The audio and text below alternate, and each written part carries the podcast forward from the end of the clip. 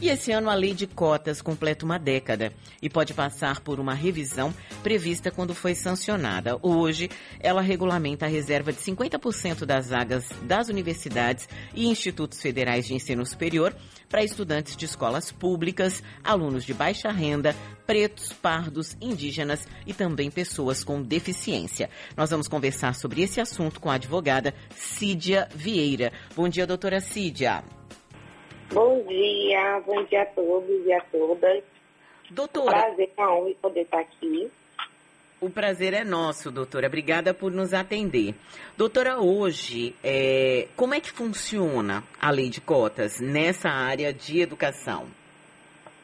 Então, hoje a lei, como você já falou, Silvana, ela garante o acesso de 50% para as vagas né, destinadas para as pessoas com deficiência. A gente tem processos de identificação, de identificação e também de heteroidentificação. O que significa isso? É que não, geralmente basta a pessoa se identificar enquanto uma pessoa negra, mas nós temos já condições que vão averiguar de que forma é que essa pessoa, de fato, ela, se ela realmente é uma pessoa negra ou não.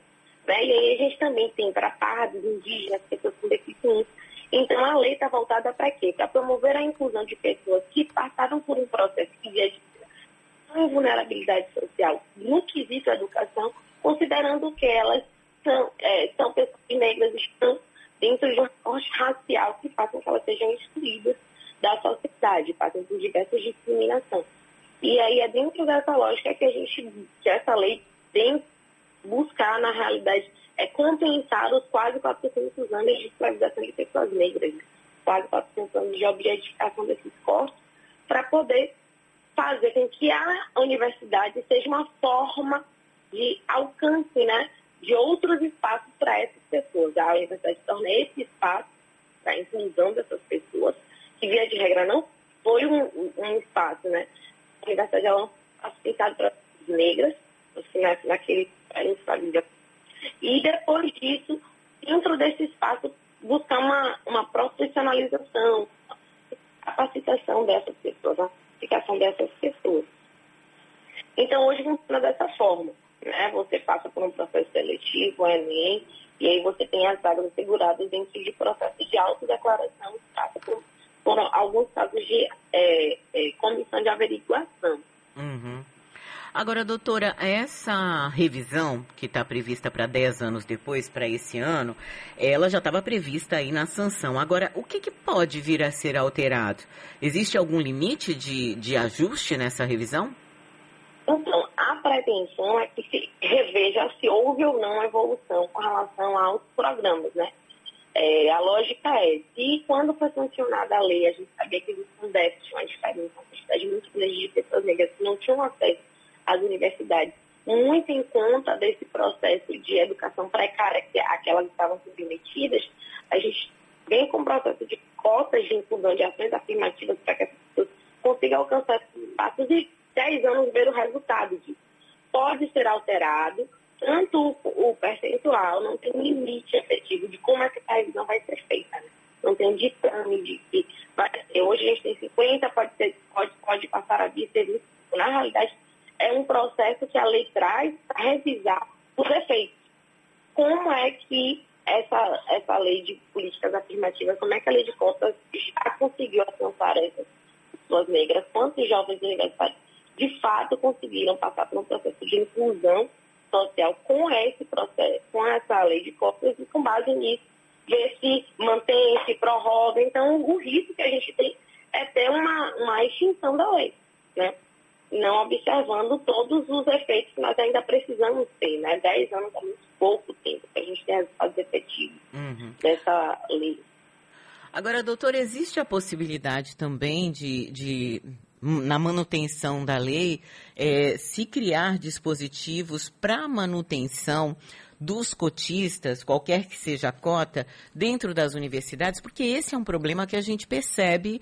É, de uma forma até é, é, grande, digamos assim, né? Uma dificuldade de manutenção.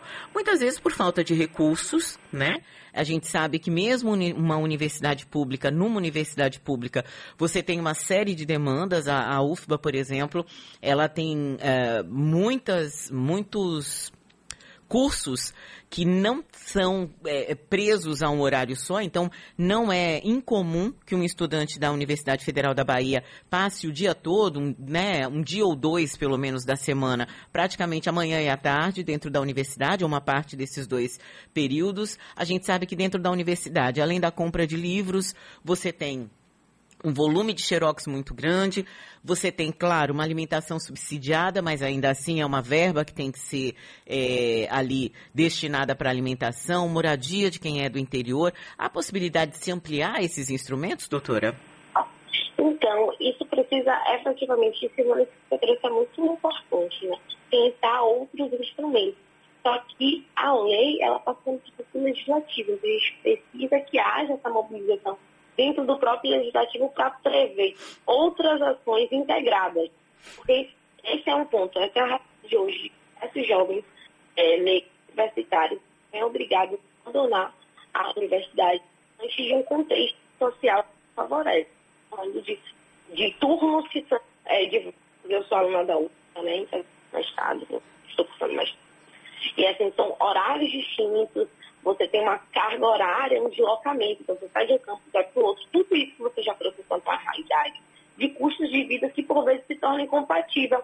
Às vezes a gente está falando de um, um, universitário que tem um sonho e esse sonho ele não consegue nem é, concluir diante de um contexto social, de família, de trabalho mesmo, condições de trabalho, de sobrevivência. Então, é possível? É possível, mas a gente precisa pressionar o nosso legislativo para que eles façam, dentro desse processo de revisão, uma, uma mudança, um aprimoramento para prever esses instrumentos, né?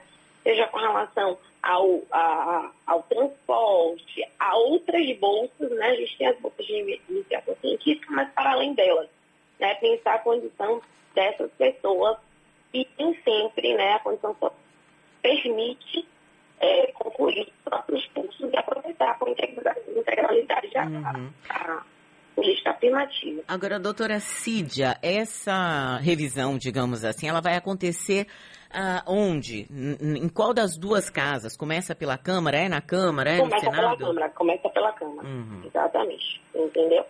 É, vai ser agora agosto, né? A lei está implementando 10 anos agora. Certo é, 29 de agosto, então agosto a gente já começa os movimentos nesse sentido, né? Começa na Câmara o, próprio movimento de votação, de revisão, já tem alguns projetos de lei, uhum. na realidade, que estão sendo é, vinculados nesse sentido. Hoje em dia a gente já tem 36 projetos de lei que já estão versando sobre essa questão das fotos. E as iniciativas são diversas, né? Uhum. Tá certo, quero agradecer muito aqui a doutora Cídia Vieira, ela que é advogada, conversou um pouquinho com a gente sobre essa revisão da lei de cotas, né, que está prevista desde a sanção dessa legislação. Doutora Cídia, muito obrigada, um bom dia para a senhora. Obrigada, Silvana, obrigada a todos, eu que agradeço. Um bom dia para vocês também.